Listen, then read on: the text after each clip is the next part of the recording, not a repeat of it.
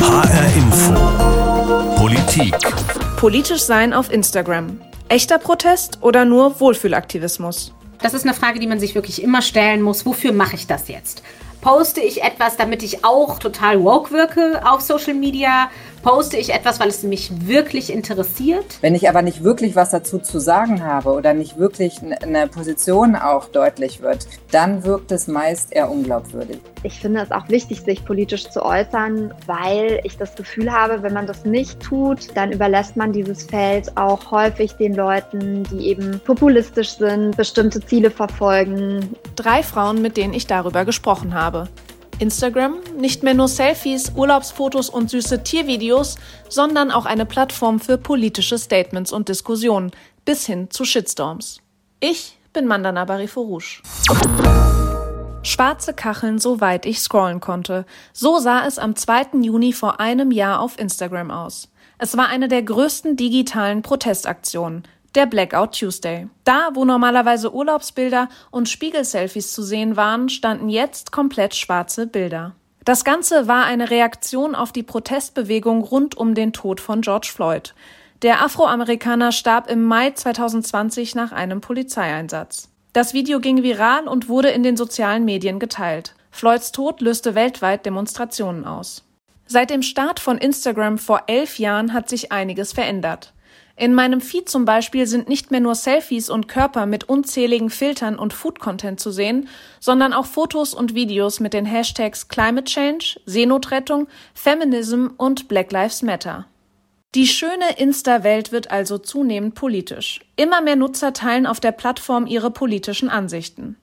Instagram ist bei den 18 bis 24-Jährigen das wichtigste soziale Medium für den Konsum von Nachrichten und hängt damit YouTube, Twitter und Facebook ab. Mittels Hashtags und geteilten Beiträgen können sich Nutzer schnell solidarisieren und Haltung zeigen. Ich frage mich bei jeder neuen Protestaktion für die Rechte von Minderheiten, den Klimaschutz oder gegen Rassismus, ob ich mich nun äußern soll. Handelt es sich bei einem politischen Post wirklich um eine Protestgeste oder ist das dann nur Wohlfühlaktivismus? Kann ich mit meinen Beiträgen etwas verändern oder werde ich der Komplexität der Themen sowieso nicht gerecht? Wie politisch muss ich auf Instagram sein? Laura Casses ist Frankfurterin und arbeitet für die zentrale Wohlfahrtsstelle der Juden in Deutschland.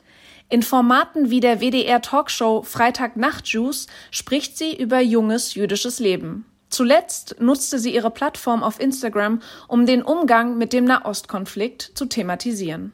Hallo Laura. Wenn jetzt jemand dein Insta-Profil gar nicht kennt oder in letzter Zeit nicht verfolgt hat, wie würdest du ihm oder ihr erklären, wovon deine Beiträge handeln? Für mich ist das ganz schwierig, weil ich es nämlich total hasse, mich festzulegen in solchen, gerade in solchen, in solchen Dingen. Aber ich glaube, das, wo, wohin sich auch, ne, so meine Ausdrucksformen auf, auf Instagram insbesondere in der letzten Zeit vor allem hinentwickelt haben, waren so ein bisschen genau das, was ich eigentlich auch in dem Satz in meiner Bio versuche darzustellen, auch abzubilden. Also unterschiedliche Momentaufnahmen gekoppelt an äh, Gedanken, die sich vor allem mit den sozialen Räumen befassen, in denen ich mich so bewege. Du hast es vorhin gesagt, ich arbeite für die Zentralwohlfahrtsstelle der Juden in Deutschland.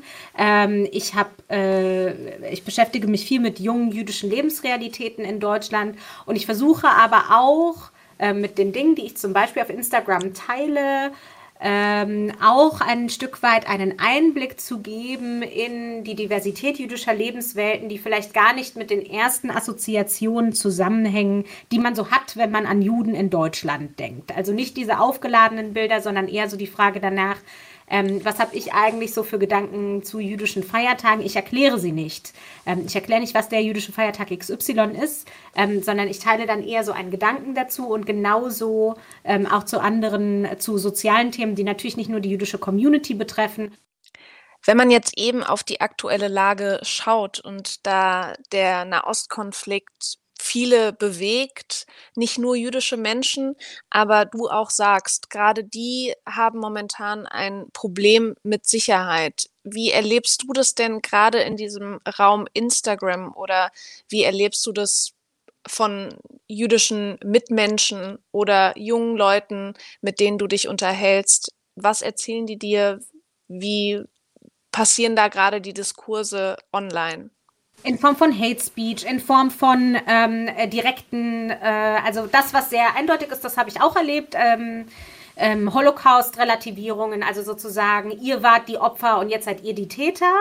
Ähm, mhm. Was an der Stelle natürlich hochgradig antisemitisch ist, weil jüdische Personen, die StaatsbürgerInnen beispielsweise in Deutschland sind, weder die Möglichkeit haben, die Regierung in Israel zu wählen, überhaupt gar keine Einflussmöglichkeit haben auf diesen, auf diesen Konflikt und gleichzeitig als ähm, Aggressoren adressiert werden, als die TäterInnen adressiert werden. Und das und passiert völlig unvermittelt. Das passiert auch durch fremde Personen. Also allein schon die Tatsache, wenn ich in irgendeiner Art und Weise markiere, dass ich jüdisch bin. Also wenn du erzählst, dass sich viele jüdische Menschen in dieser Zeit des Nahostkonflikts in den letzten Wochen bedroht gefühlt haben oder tatsächlich bedroht wurden auf Instagram und Social Media. Warum ist es deiner Meinung nach wichtig, sich auf Instagram trotzdem politisch zu äußern? Na, ich glaube erstmal, Plattformen wie Instagram bergen Potenziale genauso wie sie Risiken birgen. Das Potenzial von Instagram als Plattform, und das haben wir bei verschiedenen auch sozialen Bewegungen gesehen, ist, dass es wirklich dass über diese Plattform die Möglichkeit besteht, unterschiedliche Perspektiven sichtbar zu machen und auch möglicherweise äh, bestimmte ähm, Positionen zu Mainstream, die vielleicht über klassische Medienkanäle gar nicht so äh, mainstreambar werden, weil die Personen, die diese Medien machen, ähm, gar nicht unbedingt die Zugänge haben zu diesen Perspektiven oder sie vielleicht auch nicht zulassen. Instagram genauso wie andere ähm, Social-Media-Plattformen sind an der Stelle eine Möglichkeit, bieten eine Möglichkeit der Demokratisierung bestimmter Inhalte. Das ist erstmal das Potenzial. Wir haben das gesehen zum Beispiel, da fand ich das, das finde ich ein unglaublich eindrückliches Beispiel, ähm, ist ähm, im Fall von Hanau beispielsweise die Sichtbarmachung der Namen der Ermordeten. Das ist irgendwie, ähm, ich glaube, das hätte so in der Form nicht stattfinden können ähm, ohne Social Media. Ich glaube, das war ein unglaublich empowerndes Moment auch für die Überlebenden, die Angehörigen der Opfer dieses schrecklichen Anschlages. Ähm, und wenn wir das zum Beispiel mit den Opfern des NSU vergleichen, ähm, dann ist das schon ein sehr eindrückliches Beispiel dafür, wie eben auch für soziale in Bezug auf ähm, soziale Themen Plattformen auch genutzt werden können, ähm, um bestimmte Themen sichtbar zu machen. Was ich an diesem an diesen Zugängen aber total wichtig finde, ist, dass man nicht außer Acht lassen darf, dass es nicht ausreicht, sich willkürlich über Instagram seine Informationen zu beziehen und dass vor allem auch darauf geachtet wird, woher die Inhalte kommen, die ich konsumiere. Aber da sagst du ja genau das, was mich sozusagen beschäftigt. Politik ist komplex. Der Nahostkonflikt ist komplex. Ähm, Instagram belohnt einfache Posts. Da überlegt man sich halt einfach, ähm, weil Instagram Posts und eben ein kurzes Narrativ nur zulässt, soll man sich dann überhaupt äußern? Ich glaube, das ist eine total individuelle Entscheidung. Ein Beispiel, in dem es ganz deutlich geworden ist, wie weit, also na, wie ähm, heuchlerisch manchmal ein bisschen auch so performativer Aktivismus auf Instagram sein kann, war ähm, beispielsweise letztes Jahr im Zuge von Black Lives, der Black Lives Matter Proteste nach der schrecklichen Ermordung von George Floyd, ähm, als dann teilweise, da gab es eine Aktion auf Instagram, um der schwarzen Community weltweit äh, die Solidarität, äh, Solidarität auszudrücken. Das wurde gepusht durch ähm, einen großen, äh, großen Musikkonzern. Das ähm, Blackout Tuesday, ne? Genau, Blackout Tuesday, eine schwarze Kachel in Solidarität ähm, der, also im Prinzip Instagram quasi zu schwärzen für einen Tag, um eben die Solidarität gegenüber der schwarzen Community ähm, sichtbar zu machen. Und auf diesen Zug sind teilweise Leute aufgesprungen, die in der Vergangenheit so auf so grässliche Art und Weise mit rassistischen Bemerkungen aufgefallen sind, dass man sich wirklich gefragt hat, machen die das jetzt, um sich quasi von ihrer, ähm, von ihren eigenen rassistischen Haltungen reinzuwaschen und allen klarzumachen, nein, ich kann gar nicht rassistisch sein, weil ich habe ja beim Blackout Tuesday mitgemacht. Das ist eine Frage, die man sich wirklich immer stellen muss. Wofür mache ich das jetzt? Poste ich etwas, damit ich auch total woke wirke auf Social Media? Poste ich etwas, weil es mich wirklich interessiert? Und wenn ich etwas selber poste, habe ich mich dann mit den Inhalten jenseits von Instagram auch auseinandergesetzt. Das ist eine Verantwortung, ähm, die würde ich schon jeder einzelnen Person zuschreiben wollen und sagen wollen, ähm, du möchtest dich an einem gesellschaftspolitischen Diskurs auf Social Media beteiligen, ähm, dann kann dein Bezugspunkt nicht nur auf Instagram sein. Das müssen wir einfach wissen. Instagram ist eine Konsumplattform letztlich. Es ist sehr einfach, sich schnell zu äußern, aber es reicht nicht aus. Vielen Dank, Laura Kasses. Ja, vielen Dank an dich für die Einladung. Dr. Martina Schugraf ist Medienwissenschaftlerin. Sie hat eine Studie über die Beziehung zwischen Influencern und ihren Followern gemacht und untersucht, was glaubwürdige und authentische Profile ausmacht. Frau Dr. Schugraf, wenn sich denn jeder ein digitales Ich auf Instagram schaffen kann und nur die Highlights des Lebens gepostet werden, wie authentisch kann der Einzelne mit seinen Posts denn überhaupt sein? Ich glaube auch nicht, dass eben auf Instagram nur Highlights abgebildet werden, aber natürlich Sachen, ähm, Bilder, die einer bestimmten Ästhetik entsprechen. Das auf jeden Fall. Also das heißt, es geht um eine bestimmte Form von Schönheit. Und wenn es natürlich um eine bestimmte Form von Schönheit und von Ästhetik geht, dann ist es natürlich immer nur ein Ausschnitt. Also es kann nie sozusagen alles abbilden oder es will es gar nicht. So würde ich das eher sagen. Es will eigentlich gar nicht alles abbilden. Und dann kann aber der Ausschnitt, der mir gezeigt wird, natürlich authentisch sein, weil er natürlich auch Teil meines Lebens ist. Also geht, also würde ich sagen, auf jeden Fall widerspricht sich das nicht. Also die Form der Inszenierung ist auch ein Teil sozusagen authentischer Inszenierung wenn man das, was man dann tut, also was dann präsentiert wird auf Instagram, wenn das auch etwas ist, wohinter man steht, was man wirklich zeigen will, was einem wichtig ist, was ein Ausdruck von einem selbst ist. Mittlerweile ist das ja eigentlich so, dass man eben nicht nur diese ästhetischen Urlaubsbilder oder Selfies findet, sondern auch Posts zu gesellschaftlichen und politischen Themen mhm. wie Rassismus, Klimaschutz, der Nahostkonflikt. Ähm, ist das auch ein Teil von diesem Wunsch nach Authentizität? Ich glaube, das ist noch verknüpft mit einem dritten Aspekt. Also ich hatte ja gerade gesagt, Authentizität und Themen sind wichtig. Und dann kommt noch ein dritter Aspekt dazu, und das ist gerade, wenn man sich im Bereich sozusagen des Influencings bewegt, ist Professionalität halt unglaublich wichtig.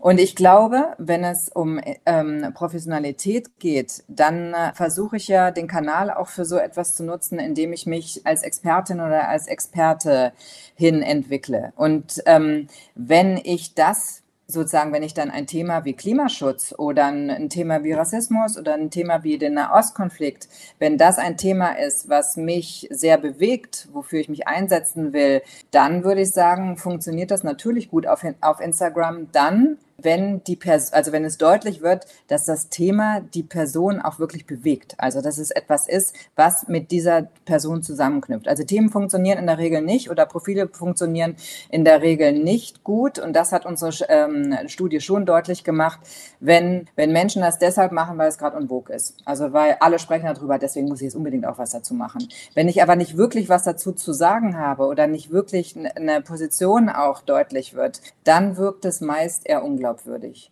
Aber kommt es dann nicht auch auf den Nutzer an, also aus welcher Sicht man sozusagen auf diese Posts blickt? Weil es gibt ja manche, die sehen dann in so einem politischen Post wie eine schwarze Kachel beim Blackout Tuesday einen mhm. solidarischen Beitrag. Und dann gibt es andere, die sehen das als strategisches Tool, um Reichweite und die Beliebtheit zu steigern.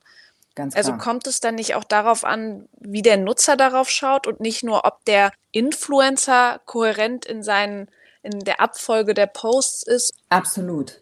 Also absolut. Und zwar gerade deshalb, ähm, weil natürlich das, was dann da als Werk entsteht, also das, was, was dann gesagt wird oder was bebildert ist, was ich sehen kann, entsteht natürlich auch dann im Auge des Betrachtenden. Also das ist ganz klar. Also das ist sozusagen, ich, weil die, die Person, die das natürlich wahrnimmt und betrachtet, die kommt ja auch wieder aus einem bestimmten Kontext. Also ich habe ja auch einen bestimmten Kontext, ich habe ne, hab bestimmte Erfahrungen gemacht, ich habe bestimmte Bedingungen, in denen ich groß geworden bin. Vielleicht der eine ist, hat, ist selber ein Experte oder eine Expertin in dem Thema und der andere eben weniger. Deswegen entwickle ich eine andere Perspektive. Und daraus natürlich, aus meiner ähm, Betrachtung heraus und aus meinem Kontext heraus entsteht natürlich dann auch, ob ich dem Glaubwürdigkeit ähm, zumesse oder nicht. Aber insgesamt kann das Ganze sozusagen nur funktionieren, wenn beide Seiten resonieren. Und wenn das so super individuell geschieht, wie kann dann so ein Hashtag wie Blackout Tuesday nach dem Mord an George Floyd denn millionenfach geteilt werden. Das ist ja ein Riesenerfolg gewesen und das setzt sich dann auf Instagram durch, obwohl so eine schwarze Kachel nichts Ästhetisches hat oder teilweise mit der Lebensrealität vieler die das ja gepostet haben, rein gar nichts zu tun hat. Und trotzdem hat es für die Leute funktioniert, trotzdem haben die das geteilt und haben sich da an der Bewegung oder an dem Protest beteiligt. Warum gibt es denn dann so Phänomene, wo sich dann auf einmal alle angesprochen fühlen? Da kommen einfach ganz viele Dinge zusammen. Also bei dieser Kachel müsste man sich natürlich jetzt genau anschauen. Das müsste man wirklich, könnte man ja theoretisch untersuchen und schauen, welche Aspekte und welche Diskurse das Ganze sozusagen noch gehypt haben und unterstützt haben. Ich glaube, was da natürlich noch total stark eine Rolle spielt, ist ja gerade sozusagen, was passiert gesellschaftlich? In welchem, also in welchem kulturellen Rahmen findet es statt? Je mehr ich darüber nachdenke, geht da natürlich viel mehr rein. Also da spielen ja vom, also Diskurse um Rassismus eine Rolle, da spielen Diskurse um Ausgrenzung eine Rolle. Da spielen natürlich bestimmte kulturelle Hintergründe eine Rolle. Da spielt etwas eine Rolle, wie sich auch unsere Gesellschaft derzeit entwickelt und welcher fruchtbare Boden da bestellt wird. Ich glaube, das entscheidet dann letztendlich und ich glaube, es ist aber ganz schwer. Ich glaube, das könnte man jetzt nicht strategisch oder kann ich mir nicht vorstellen, dass man sowas wirklich strategisch angehen kann und sagen kann, so, jetzt mache ich genau so eine Kampagne und die schießt durch. Dieses besondere Phänomen, das der Influencer. Das gibt's ja. ja eigentlich nur auf Instagram. Das findet man ja so zum Beispiel nicht auf Facebook oder Twitter. Da hat man aber ganz oft das Problem der Fake News, Falschinformationen oder extremistisches Gedankengut, was da umhergeistert. Und welche Rolle spielen denn die Influencer im Zusammenhang von Fake News? Weil die können ja nicht nur von Kosmetikkonzernen gekauft werden, sondern auch politischen Interessengruppen, die dann sie dazu bringen, ihre Propaganda zu verbreiten. Gibt es denn da die Gefahr in der Hinsicht? Was ich ganz wichtig fände, sind zwei Aspekte. Man kann eigentlich nur ein Gespür und ein Gefühl dafür kriegen, wie ich mit diesen Medien umgehe, wenn das stärker in Bildung inkludiert wäre, was meines Erachtens noch nicht so der Fall ist. Deswegen ist es ja auch so schwierig, überhaupt damit umzugehen, sozusagen, was ist eine Nachricht, was ist nicht oder wie kann ich es kontextualisieren, was wird mit der eigentlich wie verkauft und so weiter, dass ich damit halt umgehen kann. Ist es etwas, was diese Person äußert, um damit Aufmerksamkeit zu generieren oder ist es etwas, wohinter sozusagen noch sich ein viel größerer Raum auftut? Weil es wird nicht funktionieren, dass man sagt, okay, man versucht das aus den Medien rauszuhalten oder aus Social Media eben rauszuhalten, dass da Fake News stattfinden. Die, das, sowas wird es immer geben. Und das andere ist dass ich finde das eh ein bisschen schwierig mit diesem Begriff. Das ist aber jetzt auch so ein bisschen meine, meine persönliche Sicht darauf weil ich doch sehr daran denke, dass ganz viel daran hängt, was ich eingangs ja auch gesagt habe zur Inszenierung, zur Authentizität, dass das tatsächlich auch aus dem Kontext heraus entsteht, wie jemand etwas betrachtet. Und es gibt auch tatsächlich einen Unterschied zwischen Fake News, zwischen einer Falschmeldung, die ja nicht unbedingt ein Fake News sein muss, sondern die tatsächlich, wo es vielleicht ein Versehen war oder etwas, was vielleicht für eine bestimmte Person eben stimmen kann, aber für eine andere andere Person eben nicht stimmig ist. Also ich finde, da gibt es auch tatsächlich unterschiedliche, also da, da gibt es Grauzonen. Also Aber da wird man, da wird man ja ganz hart teilweise für bestraft. Also ähm, ja. auch ein Versehen in einem personenbezogenen Medium wie Instagram kann dich ja Follower kosten, kann dich Klar. irgendwie Jobs kosten. Das wird ja dann nicht als Versehen deklariert, sondern wirklich als Fake News. Und da wird man ja wirklich, da wird ja die Authentizität in Frage gestellt und mhm. damit dann teilweise, da können ja auch ganze Karrieren ruiniert werden. Da ja, ja genau, genau. Stellen ja. sich die Leute ja mhm. auch die Frage ganz oft, soll ich das jetzt posten oder ähm, lehne ich mich damit zu weit aus dem Fenster? Werde ich der Komplexität des Themas gar nicht gerecht genau, und lasse ich es dann lieber?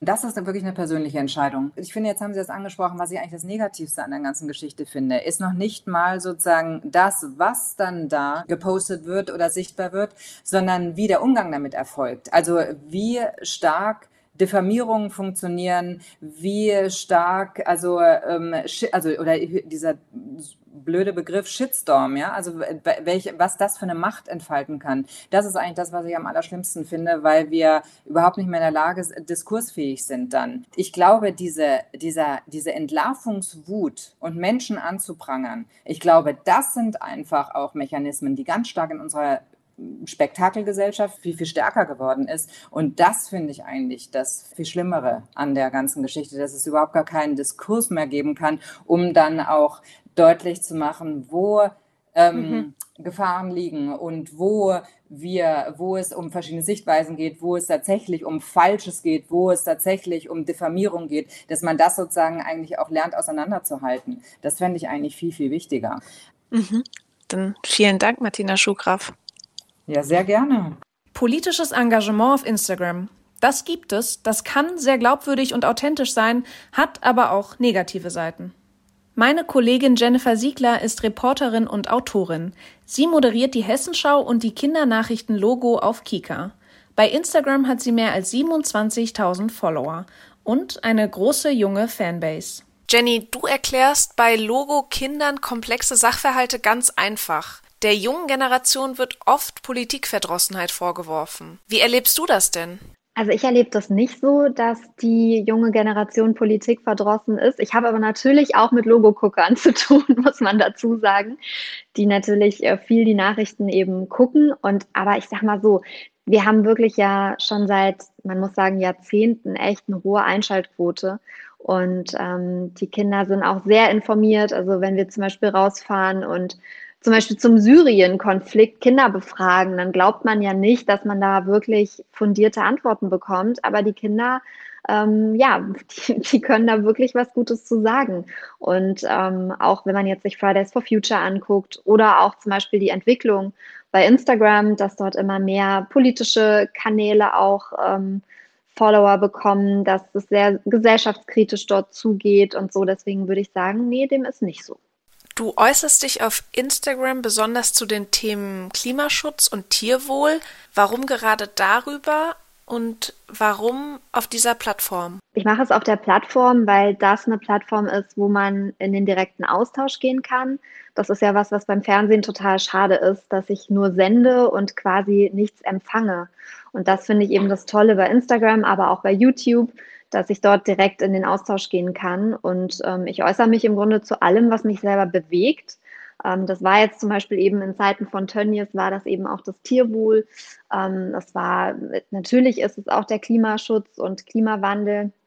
Und es sind aber auch eben aktuelle Themen. Also wenn jetzt zum Beispiel ähm, in Corona-Zeiten, wenn ich das Gefühl habe, wow, das kommt irgendwie, die ganzen Regeln kommen irgendwie gar nicht mehr bei den jungen Leuten an oder Jugendliche ähm, geraten da immer mehr ins Hintertreffen, dann äußere ich mich eben dazu auch. Ich, ich, ich, ich kennzeichne das dann natürlich, dass es meine eigene Meinung ist, weil ich ja auch als Journalistin in meiner Berichterstattung verpflichtet bin, ähm, neutral zu sein. Und ich ähm, versuche auch dann häufig beide Seiten auch zu Wort kommen zu lassen, ähm, auch bei mir bei Instagram. Aber ich finde es auch wichtig, sich politisch zu äußern, weil ich das Gefühl habe, wenn man das nicht tut, dann überlässt man dieses Feld auch häufig den Leuten, die eben populistisch sind, bestimmte Ziele verfolgen und da finde ich es gut, wenn es auch auf Social Media Stimmen gibt, die, die vielleicht ein bisschen ausgewogener sind. Du hast es gerade schon so ein bisschen angedeutet. Laura Casses hat gesagt, dass es eine demokratisierende Wirkung hat, wenn politische Themen auf Instagram diskutiert werden. Stimmst du ihr dazu? Ich würde auf jeden Fall sagen, ja. Ähm, es gibt allerdings natürlich so Tendenzen und da habe ich wirklich auch in letzter Zeit häufiger Probleme mit gehabt, dass die Kommentarspalten geflutet werden von, man, man könnte sagen, eigentlich Leuten, die ein bestimmtes politisches Ziel verfolgen. Und da finde ich eben das Problem bei Social Media, dass ich nicht weiß, häufig, wenn es dann nicht mehr um meine eigene Community geht, wo ich das Gefühl habe, ich rede da wirklich mit echten Menschen, die mir dort folgen. Ähm, aber wenn es dann in so eine breitere Diskussion geht, auf öffentlichen Kanälen, wie ich sag mal der Tagesschau oder auch bei Hessenschau, dass ich dann da schon auch oft das Gefühl habe, ich diskutiere mit ähm, Fake-Accounts, ja. Also es ist dann vielleicht eine Person, die 10, 20 Accounts hat, da, die haben dann teilweise gar kein Profilbild, die hetzen dort nur rum. Ähm, und da geht es dann gar nicht mehr um einen wirklichen Austausch zwischen Personen, sondern da habe ich das Gefühl, da macht dann jemand Propaganda mit einem Fake-Account. Und das finde ich ein riesiges Problem. Trotz der negativen Erfahrungen, die du mit Fake-Accounts und Trollen gemacht hast, was ist denn deiner Meinung nach ein positiver Effekt, der durch den Austausch, durch den politischen Austausch auf Instagram entsteht? Also mir schreiben tatsächlich ähm, Jugendliche, dass sie durch mich und durch meinen Social-Media-Auftritt sich informiert fühlen, was Nachrichten betrifft. Das schockiert mich manchmal ein bisschen. Es ist so eine Mischung aus äh, schockiert sein und sich freuen, weil ich bin natürlich ein bisschen schockiert, weil ich da ja keine Nachrichtensendung bin, sondern ich teile da Sachen, die ähm, ich wichtig finde. Aber wenn ich jetzt mal zwei Tage einfach viel zu tun habe, dann passiert da ja auch nichts. Und in der Welt gibt es ja aber trotzdem Nachrichten, die dann also dieser Follower, der irgendwie denkt, äh, er wird durch mich informiert, dann nicht mitbekommt. Das ist schon irgendwie eine krasse Entwicklung. Aber ich denke dann, naja, ich bin im Grunde froh, dass äh, derjenige mir dann doch folgt und dass es Social Media gibt, weil dieser Jugendliche sonst sich womöglich gar nicht informieren würde. Mit Frau Dr. Schugraf habe ich auch über das Thema Shitstorm gesprochen und darüber, dass die Reaktionen auf Beiträge und Nachrichten teilweise total unverhältnismäßig sind und sehr, sehr kritisch und dass da oft vorschnelle Schlüsse gezogen werden und Menschen verurteilt. Hast du sowas auch schon mal erlebt? So einen Shitstorm? Ähm, nicht so einen richtigen Shitstorm, aber es passiert schon, dass mich irgendwie Followerinnen zum Beispiel darauf aufmerksam machen, dass, keine Ahnung, zum Beispiel teilweise, was weiß ich, die Jackenmarke, die man irgendwie mal halb aus Versehen auf irgendeinem ähm, Bild gesehen hat, dass sie zum Beispiel überhaupt nicht nachhaltig handelt oder so. Und dann werde ich darauf sofort aufmerksam gemacht. Oder wenn jemanden ähm, zum Beispiel einen To-Go-Becher äh, bei mir vermutet, der dann gar keiner war, aber ja, also da werde ich sofort äh, darauf aufmerksam gemacht und zurechtgewiesen. Und das finde ich auch tatsächlich sehr, sehr, sehr anstrengend, muss ich sagen, weil ich so das Gefühl habe, es gibt so eine Instagram-Polizei, die quasi ähm, ständig über mich urteilt. Das finde ich schon sehr anstrengend und ich kann auch verstehen, dass Leute mittlerweile Angst haben, sich politisch zu äußern bei Instagram, weil sie eben Angst haben vor diesen Shitstorms und dann auch tatsächlich was Falsches zu sagen. Und ähm, ja, vielleicht muss da auch einerseits eine, eine Kultur bei Instagram her, die vielleicht ein bisschen verzeihender ist und man muss aber, also man muss natürlich auch weiterhin mal Fehler machen dürfen und sich dann aber halt auch dafür entschuldigen. Du hast ja mit deinen 27.000 Followern eine relativ große Reichweite und bist ja auch eine Person des öffentlichen Lebens. Würdest du sagen, es bringt etwas, sich als Privatperson auf Instagram politisch zu äußern? Kann ich da überhaupt etwas bewirken, wenn ich mich eigentlich nur in meiner Filterblase bewege? Ich glaube schon. Und ich sag mal, auch wenn man zum Beispiel bei dieser, als diese schwarzen Kacheln gepostet wurden gegen Rassismus, natürlich kann man jetzt sagen, ach, die Leute haben alle nur eine schwarze Kachel gepostet. Aber im Endeffekt hat es einfach ganz, ganz groß auf ein Thema aufmerksam gemacht. Und vielleicht hat es womöglich bei 60, 70 Prozent der Menschen überhaupt nichts verändert in ihrem rassistischen, also vielleicht im Alltagsrassismus, den, den haben sie weiterhin, ja. Aber vielleicht hat es bei 20, 30 Prozent wirklich was bewegt. Die haben sich vielleicht ein Buch bestellt, um sich über das Thema zu informieren. Die haben über, die bedenken jetzt vielleicht eher, wie sie sich äußern und ob sie ähm, jemandem, der für sie aussieht, als hätte er einen Migrationshintergrund, unbedingt fragen müssen, ja, wo kommst du denn wirklich her? Also ich muss sagen, diese Social Media Aktion hat mich total auf dieses Thema aufmerksam gemacht und ich habe gemerkt, oh, wow, ähm, da äußern sich jetzt viele Stimmen aus, aus der ähm, aus der schwarzen und POC-Community und ich will denen zuhören und ich will was lernen. Und das hat mir schon die Augen geöffnet. Ich habe danach viele Bücher zu dem Thema gelesen und weiß jetzt viel, viel mehr als vorher und tatsächlich auch durch Social Media. Vielen Dank, Jenny, für das offene Gespräch und deine Eindrücke zu dem Thema. Sehr gerne. Ein politischer Austausch auf Instagram kann tatsächlich demokratiefördernd sein. Aber nur dann, wenn es nicht reines Spektakel ist, sondern Diskurse entstehen, verschiedene Perspektiven erlaubt sind und das Ganze nicht nur online stattfindet. Man kann als Einzelner etwas bewirken, auch wenn man nur wenige erreicht.